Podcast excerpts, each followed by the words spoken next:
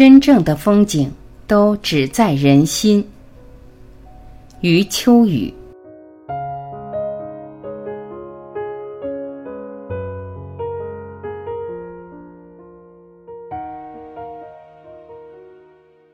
这是一个浮躁的时代，因此需要深入研究如何克服自己的浮躁。这是一个根本性的社会问题，也是人心治理的关键。对于年轻人来说，心能静下来，才华和潜能才能发挥出来，不然一切的才华反而将束缚人的发展。心是一切经验的基础。它创造了快乐，也创造了痛苦；创造了生，也创造了死。心的第一个层面是凡夫心，这是会思考、谋划、欲求、操纵的心，会暴怒的心，忧郁不定、反复无常的心。但此外，我们还有心的本性，这是永恒的，不被死亡以及任何外界事物触及。说到底。心性就是万事万物的本质。历史上的圣人先哲用了不同的名词来修饰他们所悟到的真理，但他们都是在阐述基本的心性。基督教徒称之为罪，印度教徒称之为犯，佛教教徒称之为空。所有的宗教都肯定有一个基本的核心。并要求他的教徒用一生演化和体悟这个核心，这核心就是心性。现代的文明给了我们无穷多的好处，让我们认识了无限复杂的世界，但是另一个方面远远不如我们的祖先，那就是对心灵的认识。心理学家们把人的思想和情绪进行极其繁琐的分析。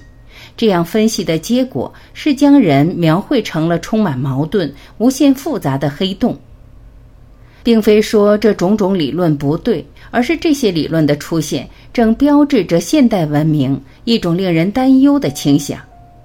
我们正越来越远离单纯的、清澈的心灵。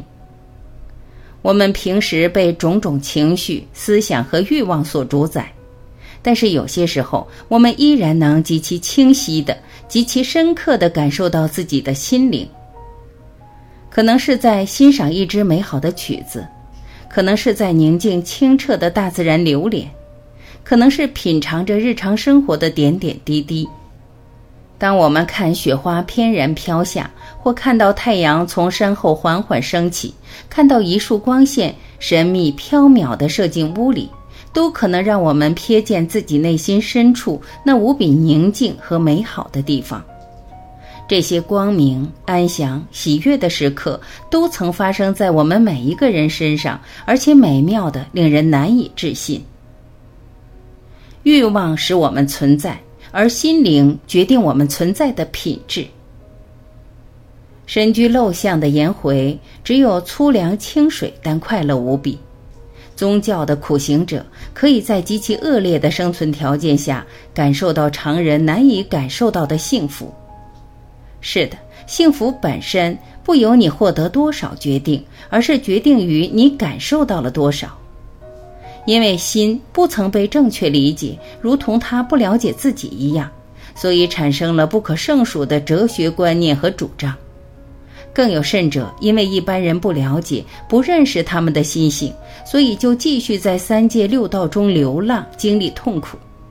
因此，不了解自己的心是严重的错事。如何改变自己的这种情况呢？这就要静观自己的内心。这看似简单，其实却代表着一种生活态度的改变。从向外看转为向内看。从关注向外的索取追求，到凝神触抚自己的内心生命，这对于大多数人来说是一种全新的体验。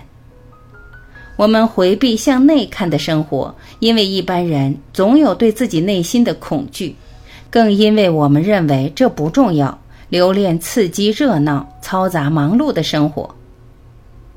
在这个急功近利的世界，向内看。被人认为是一种怯懦和消极的行为。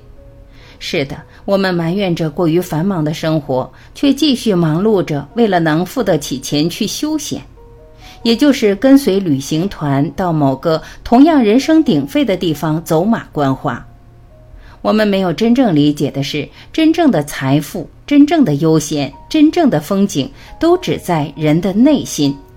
任何这些景象都可以打开人的心灵，认识到世界上无边无际的苦难，让人从这里了解到这世界广大深远的痛苦，让人的爱在这一刻启动。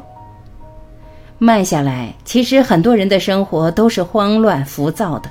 几乎没有时间来回味、感悟生命的美好，将节奏慢下来，与自己灵魂互赖的人一起精致的生活。每日抽出一点时间，凝神静观，重新回到我们本初的生命——赤子之心。在愤怒、贪婪、嫉妒、烦恼、怨恨、欲望、恐惧、焦虑和纷乱时，仔细想想这些是否值得。人有时候得到了某些可以计算得到的好处，却污染了生命源头的活水，这是一种什么样的损失？在记忆中回想那些给过我们挚爱、关切、帮助的人，重温每一个爱的细节，感激的回想，唤醒我们的爱，想象我们的爱从心中流淌出来。首先从我们最亲近的人开始，然后是亲戚。朋友、熟人、同事、邻居，然后是陌生人，甚至是我们不喜欢或难以相处的人，甚至是我们视为敌人的人。最后，让我们的胸怀在爱中变得越来越广。感谢聆听，我是晚琪，再会。